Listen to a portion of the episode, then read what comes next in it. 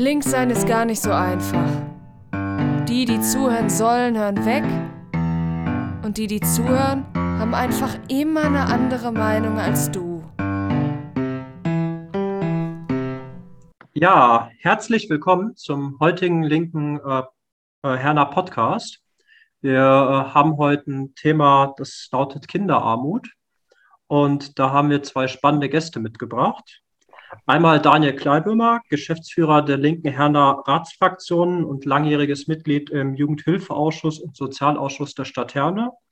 Und Katja Kipping. Katja war neun Jahre lang Vorsitzende der Partei Die Linke im Bund, ist sozialpolitische Sprecher der linken Bundestagsfraktion und Spitzenkandidatin der Linken in Sachsen zur Bundestagswahl. Herzlich willkommen, ihr beiden. Hallo, Hallo in die Runde. Ja, zunächst einmal eine ganz naive Frage. Kinderarmut, was ist das eigentlich? Habe ich mir da vorzustellen, dass da jetzt Kinder in Herne hungern und auf der Straße sitzen oder äh, was genau bedeutet der Begriff? Also wir haben leider in diesem reichen Land Kinderarmut. Und das hat natürlich verschiedene Erscheinungsformen. Vielleicht muss man noch mal sagen, es gibt einen guten Grund, warum die Armutsforschung und die Sozialpolitik gesagt hat, wir fassen Armut immer relativ, weil es natürlich was damit zu tun hat, was sind die Standards in der Gesellschaft. Ich sage mal so, vor 100 Jahren wäre es total egal gewesen, ob man ein Handy hat oder nicht, um an der Gesellschaft teilzuhaben. Heute wissen wir, wenn du kein Handy hast, bist du an ganz, ganz, aus ganz, ganz vielen Kommunikationskanälen ausgeschlossen. Deswegen ist es immer relativ gemessen und es ist natürlich für einen Erwachsenen hergeleitet erstmal die Armutsrisikogrenze bei 60 Prozent des Medians. Ähm, ich will noch mal in dem Zusammenhang sagen, es gibt ja immer wieder Ideologen, neoliberale Ideologen, die behaupten, es wäre gar nicht möglich, Armut abzuschaffen. Das ist aber eine große Lüge. Die tun nämlich immer so, na, da muss ja nur ein Millionär nach Deutschland ziehen und dann gibt es statistisch wieder mehr Arme. Das ist überhaupt nicht der Fall. Also wir wollen euch nicht langweilen mit Armutsrisikoquoten. Aber eine Sache muss man einmal sagen, beim Median heißt es, dass alle Einkommen sich wie Orgelpfeifen aufstellen. Und dann guckt man halt in der Mitte. Und das ist die Mediangröße. Das heißt also, entscheidend ist nicht, ob noch ein Millionär kommt, es gibt statistische Verzerrung, sondern man könnte alle sozusagen unteren Einkommen ganz klar auf eine gleiche Größe bekommen und hätte damit Armut ausgeschlossen. Deswegen würde ich sagen, wenn es den politischen Willen gibt und die Bereitschaft entsprechend umzuverteilen, könnten wir es schaffen, dass wir die Frage, was bedeutet Armut, beantworten können mit, weiß ich nicht, gibt es nicht mehr. Gut, also das, das war jetzt so ein bisschen eine technische Erklärung. Du sagtest 60 Prozent des Medianeinkommens und darunter, das bedeutet arm. Ähm, welche Auswirkungen hat nun Kinderarbe äh, Kinderarmut äh, auf die Betroffenen persönlich und was macht das mit unserer Gesellschaft? Armut für Kinder hat ganz verschiedene Facetten. Das sehe ich, wenn ich in einem Plattenbaugebiet wie Dresden-Prohlis unterwegs bin und weiß, es äh, gibt Kinder, die können sich, wenn sie in die Schule müssen, nicht einen ordentlichen Schulranzen leisten. Das sehe ich daran, wenn wir wissen, dass für Kinder aus dem armen Haushalt die Wahrscheinlichkeit, dass sie einen Bildungsweg einschlagen, der aufs Gymnasium geht, viel, viel, viel äh, geringer ist.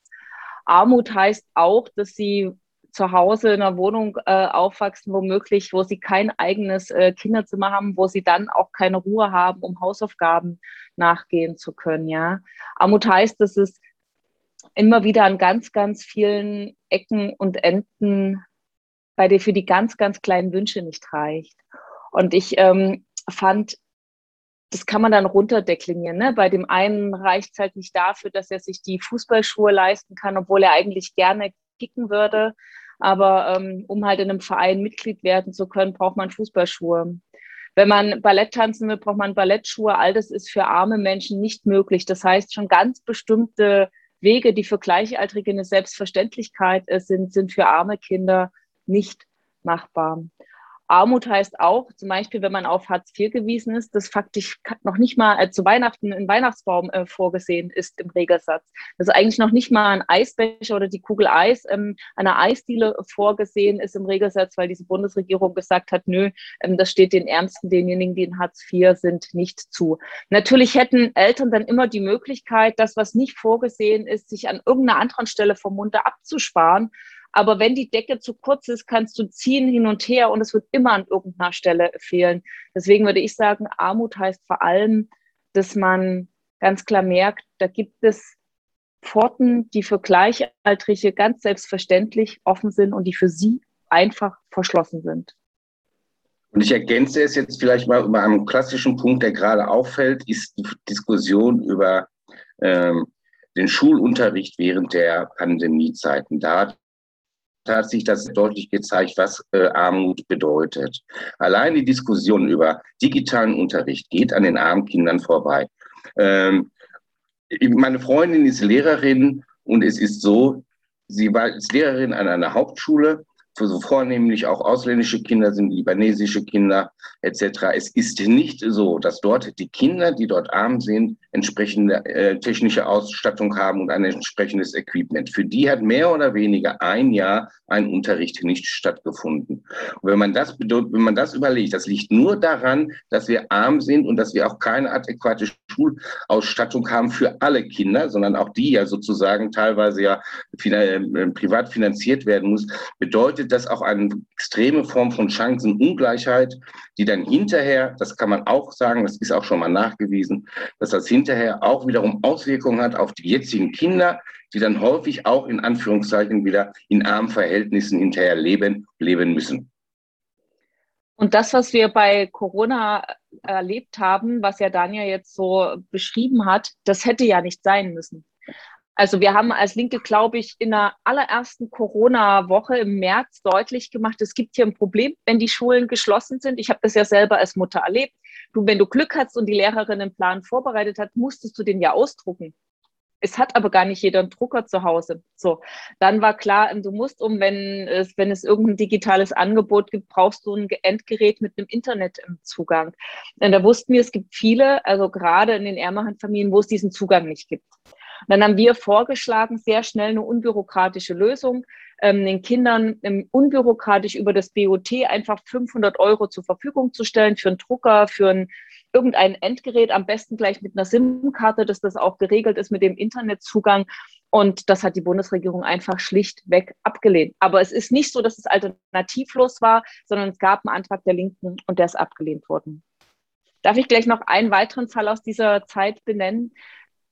Ja. Davon habe ich erfahren, weil sich, also mit dem Beginn der Corona-Krise ist bei mir der Briefkasten explodiert. Menschen, die soziale und existenzielle Nöte haben, haben sich an mich gewandt, darunter viele Familien. Und mir hat zum Beispiel eine Mutter hat mich darauf hingewiesen, dass ja, wenn du hm, auf Hartz IV, auf Sozialleistungen angewiesen bist, gibt's ja, gab es ja das kostenlose Mittagessen in der Schule und in Kitas. Wenn die aber zu sind, heißt das, man macht für die Kinder zu Hause Essen. In einem Haushalt, wo man jetzt nicht so nicht sozusagen mit jedem Euro dreimal umdrehen muss, fällt es jetzt nicht auf, ob du für eine Person oder noch für zwei Kinder mit das Mittagessen machst.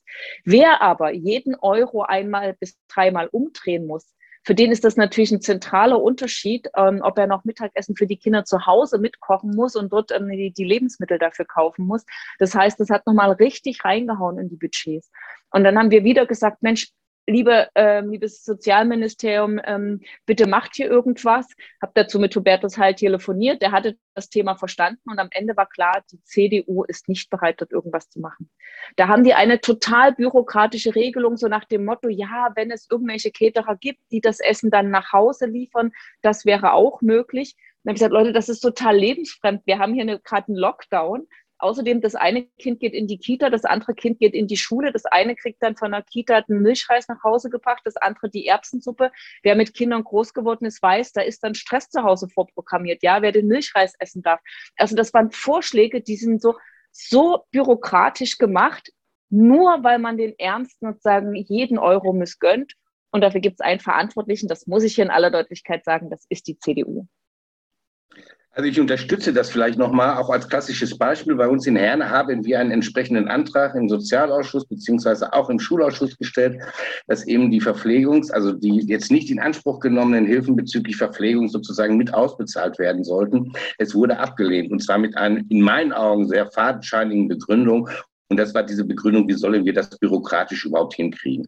In Anführungszeichen. Und das ist für mich auch manchmal so ein Zeichen, also ich das Gefühl habe, dass es eben auch nicht gewollt ist. Dass es nicht gewollt ist, dass alle Kinder die gleichen Chancen haben. Darum, Hartz IV generell ist ja ein Bürokratiemonster, durch den sehr wenige durchsteigen. Und ich befürchte häufig, dass das auch System ist. Und zwar zeigt sich das ja auch daran an dem Bildungs- und Teilhabepaket als klassisches Beispiel. Ja, da wird ein schönes Bildungs- und Teilhabepaket aufgebaut und dann stellt sich heraus, dass irgendwie zum Beispiel bei der Teilhabe am sozialen und kulturellen Leben in Herne zum Beispiel nur zehn Prozent der Leute, die es in Anspruch nehmen können, in Anspruch nehmen.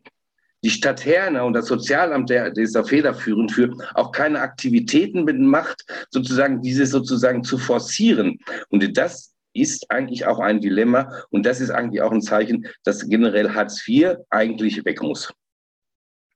Bildungs- und Teilhabepaket ist ein echter Aufreger. Ich glaube, wir beide kennen noch die Geschichte, wie das entstanden ist. Ich will es nochmal in Erinnerung rufen für unsere Zuhörerinnen und Zuhörer. Das Bundesverfassungsgericht hat auf Klage eines Betroffenen gesagt, ja, bei der Berechnung der Regelbedarfe sind Fehler gemacht worden, weil es ist nicht einwandfrei nachgewiesen worden, dass die soziokulturelle Teilhabe von Kindern und Jugendlichen garantiert ist und hat der Bundesregierung einen Auftrag gegeben, die neu zu berechnen. Da aber die Bundesregierung um Teufel komm raus ähm, den Ärmsten nicht mehr Geld ähm, geben wollte, aus tiefem Misstrauen, hat sie gesagt, dann gibt es ein Bildungs- und Teilhabepaket. Das war damals Ursula von der Leyen und die hat dann so ein ja eine Vision an die Wand gemalt, ja, und Klein Ali kann dann reiten und Klein Brigitte lernt ähm, Geige und so weiter. Also das war so, es war so ungefähr ihr Versprechen. Jetzt ist rausgekommen, es gibt ähm, 10 Euro im Monat, zwischen es bisschen erhöht wird demnächst auf 15 ähm, Euro im Monat, was man beantragen kann für eine Vereinsmitgliedschaft. Du hast die Zahlen aus Herne gesagt. Ich kenne Zahlen bundesweit, dass man sagt, 15 Prozent der Anspruchsberechtigten nehmen das wahr. Und jetzt ist die große Frage, warum? Wenn man die Ignoranten fragt, die sagen, auch die Leute brauchen das einfach nicht. Das ist natürlich Quatsch. Ich habe mit Betroffenen gesprochen und weiß von einigen, dass sie sagen, na ja, aber wenn ich das beantrage, dann wissen die im Verein, dass wir auf Hartz IV sind. Das empfinden viele als ein Stigma. Das darf man nicht vergessen. Wenn du sagen, jahrzehntelang Propaganda machst gegen Erwerbslose, dann empfinden halt viele, an Hartz IV zu sein als ein Stigma und schämen sich dafür. Das Zweite kann immer noch sein, dass es dann gewisses Nichtwissen gibt. Und das Dritte ist, also in der, Musik, in der Musikschule zum Beispiel kommt man damit nicht weit. Also es gibt kaum Kurse, wo du mit 10 Euro im Monat weit kommst. Und selbst wenn, also ich habe schon mal in Dresden einen Fußballverein getroffen, wo man mit 10, 15 Euro über die Runden kommen würde. Aber dann geht es ja weiter. Du brauchst ja nicht nur den Vereinsbeitrag, sondern du brauchst die entsprechenden Schuhe, du brauchst die Ausrüstung, die Stulpen. Und ähm, wer mit Kindern groß wird, weiß, die haben ja immer Wachstumsschübe. So, das reicht ja nicht einmal, das Geld zusammen zu haben, sondern just sozusagen, wenn die Saison zu Ende ist, kommt schon wieder was Neues. Und das ist halt einfach nicht vorgesehen. Und deswegen immer diese Vereinsbeiträge auszuspielen gegen Geld, was dann die Familien haben, ist absurd, weil du brauchst für jedes Hobby auch, so ist es nun mal im Kapitalismus, wo man für alles bezahlen muss, brauchst du auch irgendwie ein Geld, weil du meistens Ausrüstungssachen hast. Und was ja auch noch hinzukommt, wenn man einmal in einem Sportverein ist, dann gibt es ja zum Beispiel Grillabende. Das wird erwartet, dass man die Kinder mit einem Auto auch mal wohin fährt zum nächsten Spiel. Und dann erleben die Eltern, die sich das alles nicht leisten können, ups, wir sind ja hier irgendwie ausgeschlossen also das wird auch wiederum nicht mitgedacht. Deswegen machen wir Bundes, auf Bundesebene Druck für eine andere Lösung. Ich will aber auch sagen, natürlich in der Kommunalpolitik, zum Beispiel meiner Heimatstadt Dresden, hat die Linke im Stadtrat gesagt, also wir können vor Ort leider nicht die Kindergrundsicherung einführen, aber wir können was dafür tun, dass das noch besser beworben wird und dass die Stadt Dresden nochmal das Doppelte, also das gleich, die gleiche Summe dazu gibt, 10 bis 15 Euro, damit ähm, vielleicht das ähm, mehr Menschen nutzt. Wie gesagt, es ist nur ein kleiner, bescheidener Beitrag, aber das haben wir in Dresden beantragt. Ich weiß auch in anderen Städten haben wir das gemacht. Aber natürlich bräuchte es bundesweit eine ganz grundlegend andere Lösung. Ja. Äh, solche Hilfskonstruktionen sind, Entschuldigung, wenn ich da kurz nochmal ergänze, ne, solche Hilfskonstruktionen sind auf der kommunalen Ebene immer möglich, hängen aber auch auf der Kommune immer ein bisschen ab von den Mehrheitsverhältnissen dort. Äh, ich weiß, dass da kann ich jetzt wieder aus Herne reden, wobei ich sage jetzt nicht nur Herne, sondern ich sage allgemein das gesamte Ruhrgebiet, das ja doch mehr oder weniger SPD-rot konservativ gefärbt ist und ich sage besonders bewusst konservativ gefärbt ist, weil es sind wirklich die rechten SPDler, die hier sitzen, äh, die auch alle noch Schröder irgendwie in Schutz Schutz nehmen, dass die einfach sagen, sie wollen das nicht. Also wir haben mehrere solche Anträge bei uns gestellt, ähm, äh, auch in anderen Bereichen. Ne? Wir kriegen Unterstützung vom Stadtjugendring zu bestimmten Maßnahmen etc. pp. Ähm, und im Prinzip werden sie immer äh, abgelehnt und an vorderster Front, der das immer ablehnt, ist der Sozialdezernent, der mehr oder weniger sagt, der wirklich mal so einen dummen Spruch gesagt hat auf eine schriftliche Anfrage von uns, wenn die Leute das Geld nicht, äh, wenn die Leute das Geld nicht beantragen, sind sie selbst schuld. Ähm, wo wir gesagt haben, die sollen mal nach Offensive eine Werbung machen, ne, Leute mehr einbinden, andere Institutionen mit einbinden. Und das zeigt eigentlich auch nochmal das gesamte Dilemma. Wir werden auf kommunalpolitischer Ebene immer kleine Schritte machen müssen und weiter fordern müssen, aber generell müssen wir das Hartz-IV-System ähm, ändern. Äh, wir müssen hinkommen zu einer Kindergrundsicherung. Das ist meine Geschichte. Wir müssen dazu hinkommen, dass alle sozialen Dienstleistungen, auch Schulunterricht kostenlos ist. Der Schulunterricht ist de facto nicht kostenlos. Er wird immer als kostenlos gezeigt, aber wir haben das Beispiel mit dem Mittagessen. Wir haben viele Schulen, die Kopiergeld holen. Es gibt die Klassenausflüge, die nicht immer übernommen werden, etc. pp. Ähm, und ich denke, dafür müssten wir eigentlich kämpfen. Und das muss eigentlich auch jeder sehen. Ähm, vielleicht bevor wir gleich zur Kindergrundsicherung kommen, nochmal rückblickend auf Corona eine Frage. Äh, im, Im Bereich Digitalunterricht hat sich ja gezeigt, dass sehr wichtig ist für einen erfolgreichen Unterricht und auch für erfolgreiches Lernen, dass Kinder einen Rückzugsraum haben. Heißt ein eigenes Zimmer nach Möglichkeit, wo sie in Ruhe und konzentriert lernen können. Ähm, das hat dann natürlich immer eine Sache auch damit zu tun, was für ein Wohnraum ist vorhanden, was für ein Wohnraum kann finanziert werden und ähm, äh, ja, was glaubt ihr, äh, wie sehr hat ähm, die Wohnraumsfrage was mit Armut und Kinderarmut zu tun? Und vor allem, wie kann man das lösen? Die äh, explodierenden Mieten, auch befeuert durch Spekulation mit Grund und Boden und Wohnungen, sind natürlich eine, eine Armutsfalle und ich sage, sie sind auch eine Form der Enteignung der gesellschaftlichen Mitte. Weil wenn die Sozialleistungen, die Renten und die Löhne nur ganz leicht steigen oder gar nicht äh, steigen, die Mieten aber explodieren, dann Mathematik ist unbestechlich, bleibt immer weniger zu, ansonsten zum Leben. Und das heißt, hier werden faktisch die Menschen enteignet. Deswegen brauchst du auch eine Gegenwehr. Deswegen freue ich mich so über Initiativen wie Deutsche Wohnen und Co. enteignen, Deswegen sind wir so wild entschlossen, nachdem das Verfassungsgericht gesagt hat, Berlin hat nicht die Zuständigkeit für den Mietendeckel, sondern das hat der Bund. Dann sagen wir, na, das ist doch mal ein Auftrag für die nächsten Regierungsmehrheiten. Wir werden natürlich nach den Bundestagswahlen alles dafür tun, dass wir bundesweit die Mieten, Mieten deckeln können. Und ähm, vielleicht nochmal ein Punkt, wie wichtig das ist. Natürlich ist es wichtig, dass Kinder irgendwie diesen Rückzugsraum haben ist es auch wichtig, das will ich noch sagen, dass es öffentliche, zugängliche Räume gibt, die für sie ein Rückzugsraum sind.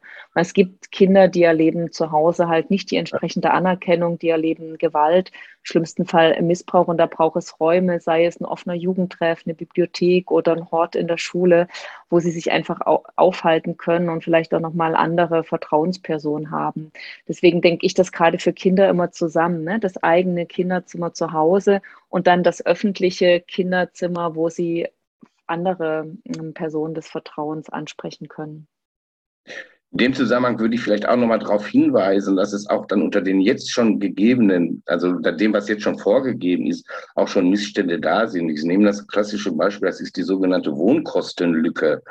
Äh, ich habe mal in Herne nachgeguckt jetzt. Ne? Es ist in Herne so, dass zehn Prozent aller Bedarfsgemeinschaften nicht die tatsächlichen Kosten der Unterkunft bekommen, sondern deutlich weniger. Im Durchschnitt sind es 82, 82 Euro pro Monat weniger, wobei das noch interessanter ist, dass es bei Bedarfsgemeinschaften mit Kindern wesentlich höher ist, nämlich 120 Euro weniger. Das heißt im Prinzip, dass das, was sogar gesetzlich vorgeschrieben ist, nicht eingehalten wird. Das, was gesetzlich schon vorgeschrieben ist, ist eigentlich schon zu wenig, aber das wenige, das wird nicht eingehalten. Und da müssten wir eigentlich auch den politischen Druck erzeugen und auch mal diese Zahlen klar machen, auch anderen Menschen, was das eigentlich nochmal bedeutet.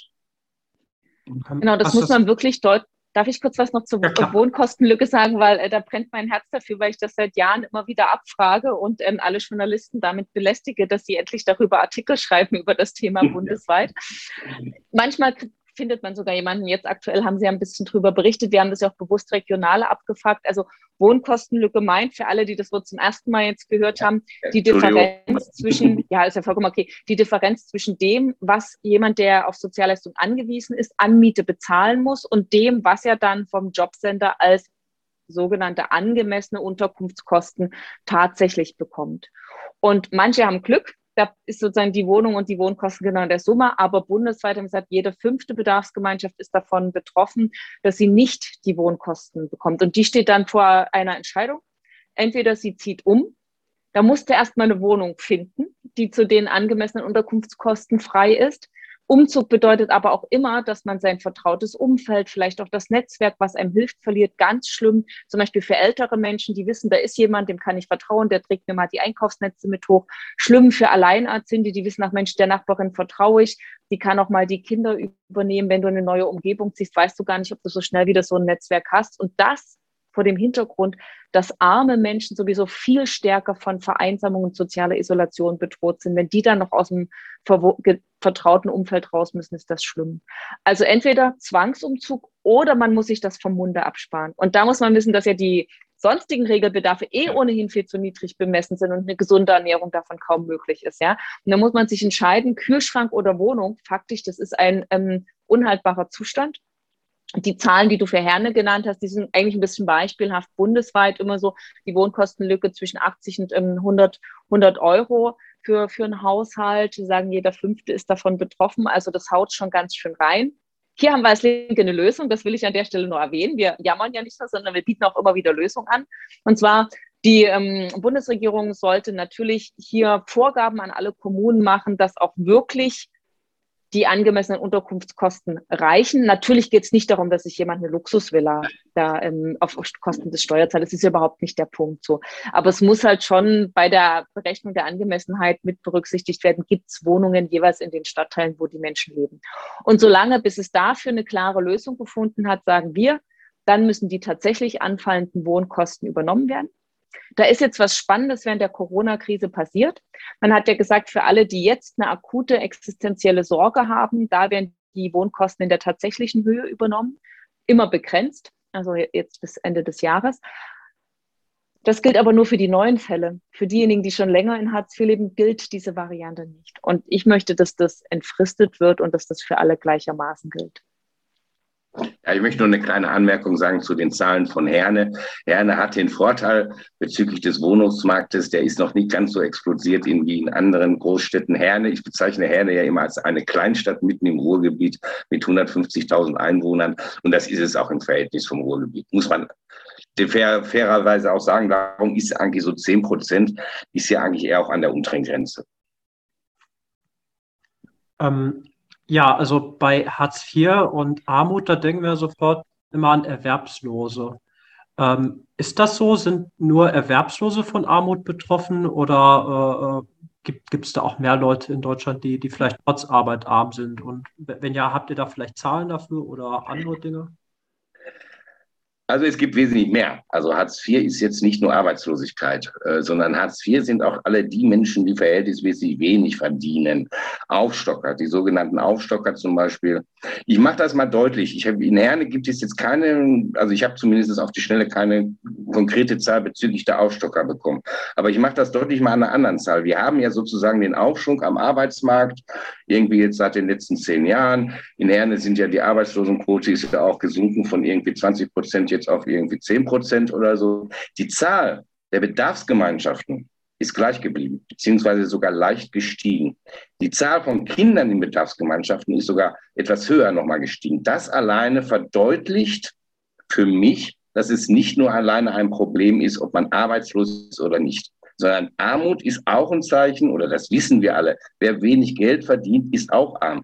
Den Spruch, den die Linke immer haben, den eigentlich auch jeder normale Mensch hat. Ich sag's mal so, geh mal auf die Straße und frage jemand, was möchtest du verdienen? Ich möchte ja das verdienen, wofür ich arbeite. Also einen ansprechenden, vernünftigen, ausreichenden Job, Bezahlung möchte ich haben für jeden Job, den ich habe. Den, der, diese Sicherheit ist in Deutschland nicht mehr gegeben. Ähm, und das heißt, es fallen auch entsprechend viele Leute unter, äh, ähm, also unter Hartz IV als sogenannte Aufstocker. Und das ist eigentlich auch eine Katastrophe. Das ist übrigens ganz nebenbei, das ist meine subjektive Behauptung, das weiß man, das ist übrigens von Schröder auch gewollt worden.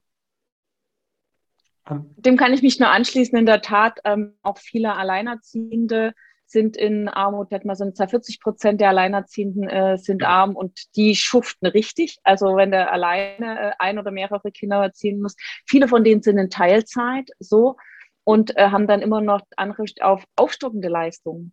Das Problem ist aber, dass die Vielzahl der möglichen Leistungen, die es gibt, von Wohngeld, Kinderzuschlag, dort mehr Familienhilfe, dann doch mal wieder Hartz IV, das ähm, ist so das führt zu einem unglaublichen Stress in diesen Familien, weil mir hat mal das eine beschriebene Alleinerziehende, das ist so wie so ein, die fühlt sich wie ein Jongleur, immer alle Bälle in der Luft halten und wenn einer dann mal runterfällt, bricht alles zusammen und das kann halt äh, ganz schnell passieren. Deswegen habe ich immer gesagt, dass es gerade für Alleinerziehende so Lotsen bräuchte, damit die nicht von Amt zu Amt rennen und von Pontius zu Pilatus rennen müssen, um zu schauen, wo kriege ich jetzt meine Leistung, sondern dass sie einfach sagen, das ist meine Situation, so viel Geld habe ich, so viele Kinder habe ich, da wohne ich und dann müssen das eine Stelle für die einfach klären, dass die nicht die, sag ich mal, vielleicht auch manchmal das Chaos oder das ähm, Hin- und Herspielen zwischen den Ämtern, das darf nicht auf den Rücken der betroffenen Eltern stattfinden.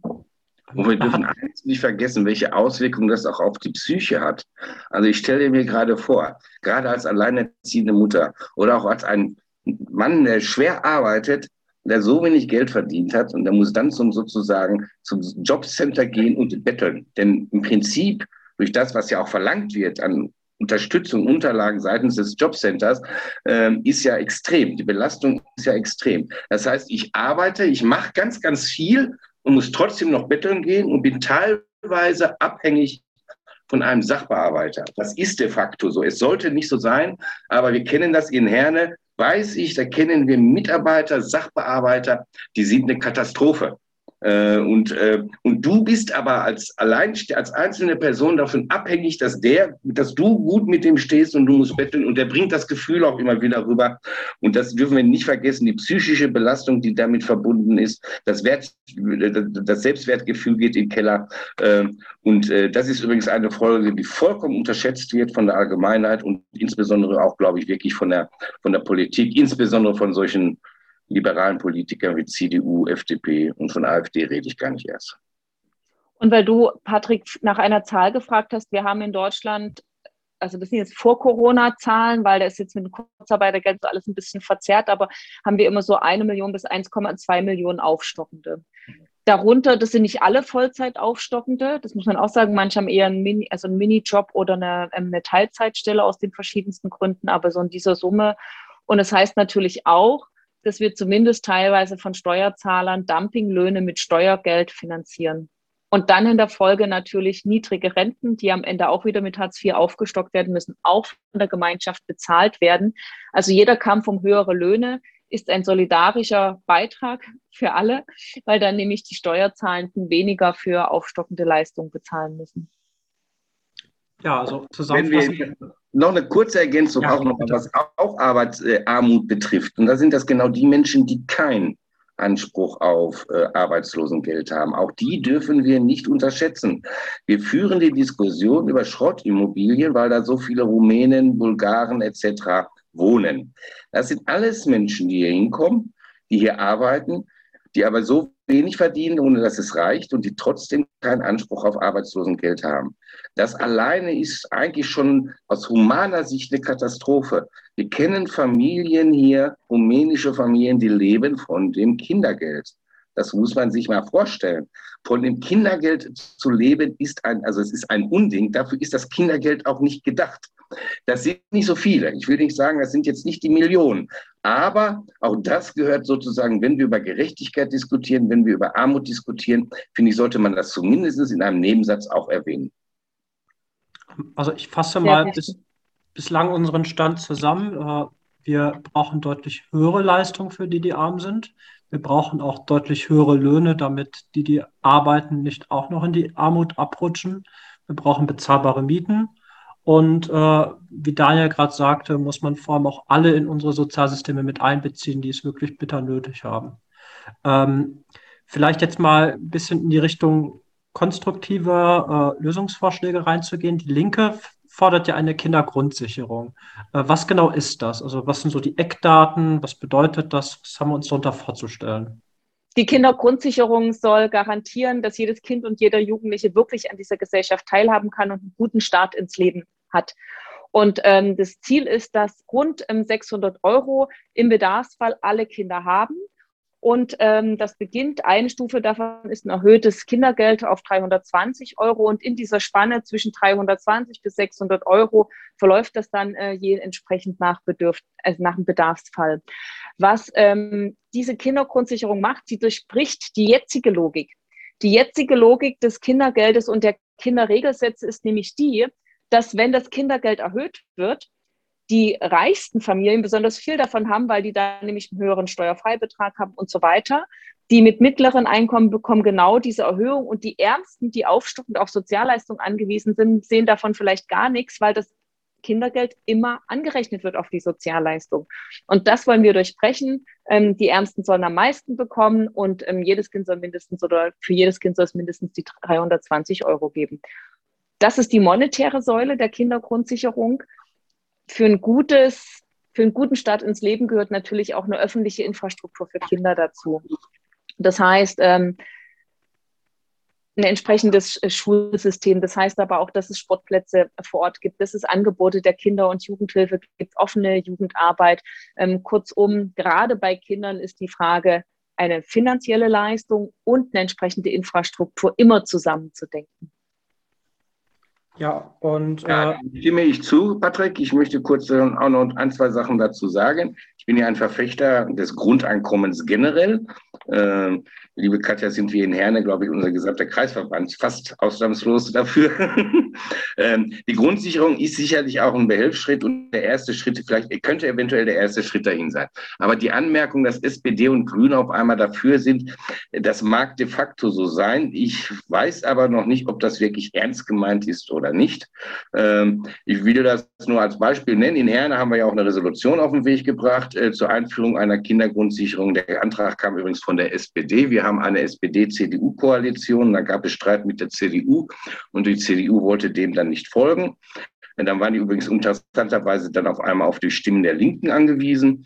Äh, und die haben dann gesagt, es soll eine Grundsicherung eingeführt werden. Die haben gar keine Summe genannt oder so. Dann haben wir einen entsprechenden Änderungsantrag gestellt. Den konnten sie dann auch nicht mehr widersprechen. Also wie gesagt, eine Kindergrundsicherung ist der erste richtige Schritt, äh, erste richtige Schritt. Ich wollte aber auch noch mal was zur öffentlichen Infrastruktur sagen, weil das ist auch wichtig, um auch aus so einer gewissen Diskussionsfalle herauszukommen.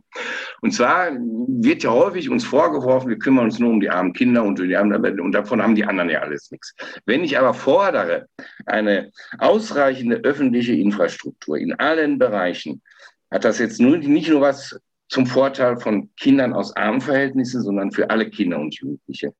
Und das ist das Entscheidende und das müssen wir auch fordern. Wir müssen eigentlich, das hat die Corona-Pandemie doch deutlich gezeigt, unsere Forderung für kleine Klassen, ne, äh, das, ist für Schulinfrastruktur lebensnotwendig. Davon profitieren alle Kinder. Und wir müssen jetzt eigentlich den Wert darauf legen, dass das auch umgesetzt wird. Natürlich alle anderen öffentlichen Einrichtungen. Ich denke, wir sind ja auch die einzige Partei, die sich gegen jegliche Schließung von öffentlichen Einrichtungen ohne adäquaten Ersatz äh, äh, so sperrt, also auch dagegen stimmt. Also wir in Herne machen das zumindest immer. Ähm, Wenn es mal Alternativen gibt, dann kann man im Einzelfall nochmal diskutieren darüber. Aber vom Prinzip her äh, stimmen wir immer dagegen. Und das muss eigentlich auch die weitere Forderung sein. Das wollte ich nur noch mal sagen. Also wenn wir über öffentliche Infrastruktur reden, reden wir für eine öffentliche Infrastruktur, die allen zugutekommt.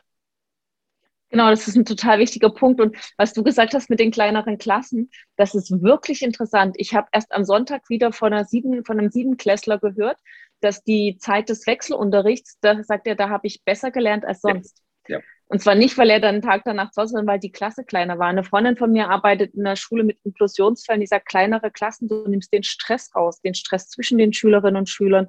Die Lehrkraft hat mehr Zeit, auf den Einzelnen einzugehen. Ich meine, könnte man es als Linke hinstellen und sagen, haben wir euch schon so gesagt, ja, wir werben schon ganz lange für die kleineren Klassen, dann muss äh, gar nicht, also jetzt ist auch wegen Infektionsschutz sinnvoll, aber eigentlich aus pädagogischen Gründen. Tja, und das würde ich mal sagen, zeigt, man wird mehr Menschen für den Lehrerinnenberuf begeistern müssen. Dafür muss dieser Beruf gut bezahlt werden. Und damit die Länder das Geld dafür haben, müssen wir die Bereitschaft haben, Millionen Vermögen besser zu besteuern. Das gleiche gilt übrigens auch für Kindertageseinrichtungen. Ne? Also um das genau. auch klar zu sagen. Ne? Ja, nun haben wir im September eine Bundestagswahl und äh, da äh, hoffen wir dann, dass die Linke auch ein besonders gutes Ergebnis bekommt und stark in den Bundestag einzieht. Ähm, glaubt ihr denn, dass äh, sich nach der Bundestagswahl vielleicht die Möglichkeit ergeben könnte, als Linke mitzuregieren und dass wir auch tatsächlich was ändern können? Oder äh, äh, was sind so eure Prognosen? Äh, jetzt fange ich mal an, Katja, ja? Ja, gut.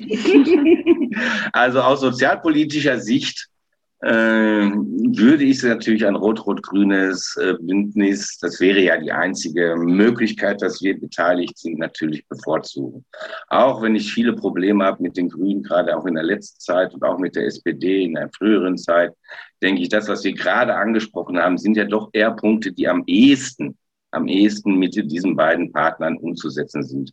Wir werden nicht eine äh, eins äh, zu eins Umsetzung bekommen, äh, aber wenn wir über Armut reden, dann geht es manchmal wirklich auch um kleine, also für die Betroffenen, in Anführungszeichen, für, äh, für um kleinere äh, Verbesserungen. Und selbst wenn es nur 30 Euro manchmal sind, das ist für die, die in dieser Armut leben, manchmal extrem wichtig, diese 30 Euro zu haben. Also insofern würde ich aus sozialpolitischen Gründen und auch jugendhilfepolitischen Gründen, weil ich bin ja eigentlich schwerpunktmäßig Jugendhilfepolitiker, würde ich das bevorzugen. Ob das dann hinterher umgesetzt wird, da spielen natürlich auch andere Komponenten nochmal eine Rolle, eben nicht alleine die Sozialpolitik oder die Jugendpolitik. Das kann sicherlich die Katja besser beantworten als ich. Ich bin nur ein kleiner Kommunalpolitiker. Aber du weißt doch, die Kommunalpolitik ist das Rückgrat jeder großen Veränderungen. Ja, momentan ist es in den Umfragen möglich, ähm, dass es für Rot-Rot-Grün reicht, aber das ist natürlich noch nicht sicher. Wir brauchen erstmal diese Mehrheiten. Und deswegen sage ich jetzt auch mal mit Blick, es gibt ja auch jede Menge sympathische, auch weniger sympathische Kleinstparteien, die total sicher nicht über die 5-Prozent-Hürde kommen. Also bei dieser Wahl geht es richtig um was. Es geht um die Frage, wer die Krisenkosten aufgewälzt bekommt. Und ich sage nur so, wenn es eine Regierung mit CDU oder FDP geben wird nach der Wahl, was eine Gefahr sein kann, dann werden die Krisenkosten auf den Malochern, den Beschäftigten, auf den Ärmsten, auf der Kultur abgewälzt und auf den Klimaschutz. Weil wir dann für alles nicht das Geld da haben. Wir haben im dreistelligen Bereich, im drei, also im dreistelligen Milliardenbereich Schulden. Alle anderen Parteien wollen, dass die Schuldenbremse wieder kreist. Das heißt, es wird da irgendwo gekürzt werden. Es sei denn, es kommt das, wofür wir uns als Linke, wir uns als Linke stark machen, eine einmalige Millionärsabgabe für die reichsten 0,7 Prozent. Also will man jene zur Kasse bitten, die gerade den Laden am Laufen gehalten haben. Dazu sage ich nein. Oder traut man sich an die Superreichen und Konzerne ran, deren Vermögen während der Krise sogar noch gewachsen ist? Ich bin ganz klar für Letzteres. Das ist auch möglich, wenn es eine Regierungsmehrheit links von Union und FDP gibt. Dafür müssen wir aber gemeinsam sorgen. Und ähm, das müssen dann halt auch Parteien sein, die über die 5-Prozent-Hürde kommen. Wenn das dann passiert ist, wenn es dazu reichen sollte, dann ist die Frage, ob die Parteien zueinander kommen. Ich weiß, dass wir als Linke natürlich ernsthaft die Sondierungsgespräche vorbereiten. Ich habe zum Beispiel für den sozialpolitischen Teil damit zugearbeitet, was uns wichtig ist, wofür man sich stark macht. Das Gute ist, wir haben ja in den letzten Jahren nicht die ähm, Hände in den Schoß gelegt, sondern haben wirklich den Boden bearbeitet und mit Sozialverbänden, Gewerkschaften zusammen, also auch dafür gesorgt, dass es so für ein paar grundlegende Alternativen wie Kindergrundsicherung, Mindestrente, Sanktionsfreiheit, dass es da auch starke gesellschaftliche Akteure gibt, die auch Druck machen, ja, wenn zum Beispiel die SPD da ausbüchsen will. Also das ist ja eine ganz wichtige Voraussetzung, dass du eine mobilisierte Gesellschaft hast. So, es wird Kapitel geben, die sind deutlich schwieriger als das Soziale. Das will ich ja auch ganz klar sagen, aber wir reden ja heute hier zuallererst über das Soziale. Ob am Ende Grüne oder SPD ausbüchsen, ist offen. Ich glaube, das ist in den beiden Parteien auch umkämpft. Ich will ganz klar sagen, im Sozialausschuss habe ich von den Grünen total redliche ähm, Streiter für soziale Garantien habe aber auch erlebt, dass das Bundestagswahlprogramm am Ende nicht eine deutliche Regelsatzerhöhung vorgeschlagen hat, sondern dann sind nur 50 Euro ähm, mehr drin. Ja, also das merkt man dann schon. Und deswegen, du hast von so ein schönes Beispiel, Daniel, als Herne. Wenn die, wenn die SPD an der Seite der CDU so eine Resolution zur Kindergrundsicherung schreiben soll, kommt sie nicht so richtig zu Potte. An der Seite einer Linken, die schlagkräftig ist, entsteht eine richtig tolle Resolution. Und genauso, glaube ich, ist es mit der Regierung. Eine starke Linke, dann sozusagen, glaube ich, kommen bei der SPD eher die Stärken zu tragen. Dann wird man den Grünen eher in der Lage sein, ökologische Politik zu machen. Also, und deswegen jetzt, auch wenn ich befangen bin, meine klare Empfehlung für den 26. September oder die Briefwahl, wenn ihr, wenn Sie, die hier zuhören, auf Nummer sicher gehen wollt, dass es zu sozialen Mehrheiten kommt, die dann auch genutzt werden, damit wir der Armut ernsthaft den Kampf ansagen, damit wir ernsthaft allen Kindern Teilhabe an der Gesellschaft ermöglichen, damit kein Kind zurückbleibt, dann gehen Sie auf Nummer sicher und machen Sie Ihr Kreuz bei den Linken, am besten mit beiden Stimmen. Und vielleicht noch ein kleines Versprechen wir Linken sind die einzigen, die auf keinen Fall mit der CDU koalieren werden. Das ist, glaube ja, ich, auf jeden Fall. Ich dachte, das ist das. äh, ja, vielleicht, Daniel, du, du wolltest noch einen kleinen äh, Veranstaltungshinweis machen. Ich glaube, am 10. September war das. Da haben wir einen kleinen Kaffeeklatsch. Genau. Wieder ein Kaffeeklatsch. Es lautet unter dem Motto, was Sie schon immer mal fragen wollten, aber sich bisher nie getraut haben. Äh, da wird es Kaffee und Kuchen geben, öffentlich vor der Christuskirche. Äh, und vor Ort sein wird natürlich Felix Öckentrop, äh, unser Bundestagskandidat. Ich werde natürlich dann auch als sozial- und jugendpolitischer Sprecher genauso vor Ort sein wie unsere Fraktionsvorsitzende oder wie du, Patrick, als äh, Sprecher des Kreisverbandes. Und wie gesagt, kommt gerne vorbei. Es gibt lecker Kuchen. Äh, schön auch Corona-gerecht alles eingepackt und verteilt. Also bitte gerne vorbeikommen. Von 15 bis 18 Uhr, Entschuldigung, die Zeit habe ich jetzt vergessen zu sagen, also ehrlich Kleibömer. Also, ne, 10., 9. von 15 bis 18 Uhr vor der Christuskirche zum Kaffeeklatsch. Ja, ihr habt es gehört, kommt vorbei. Vielen Dank, Daniel. Vielen Dank, Katja. Einen schönen Tag noch. Jo, danke. Tschüss. So, sind wir fertig, ne? Ja. Ja, super, super, super Arbeit dir.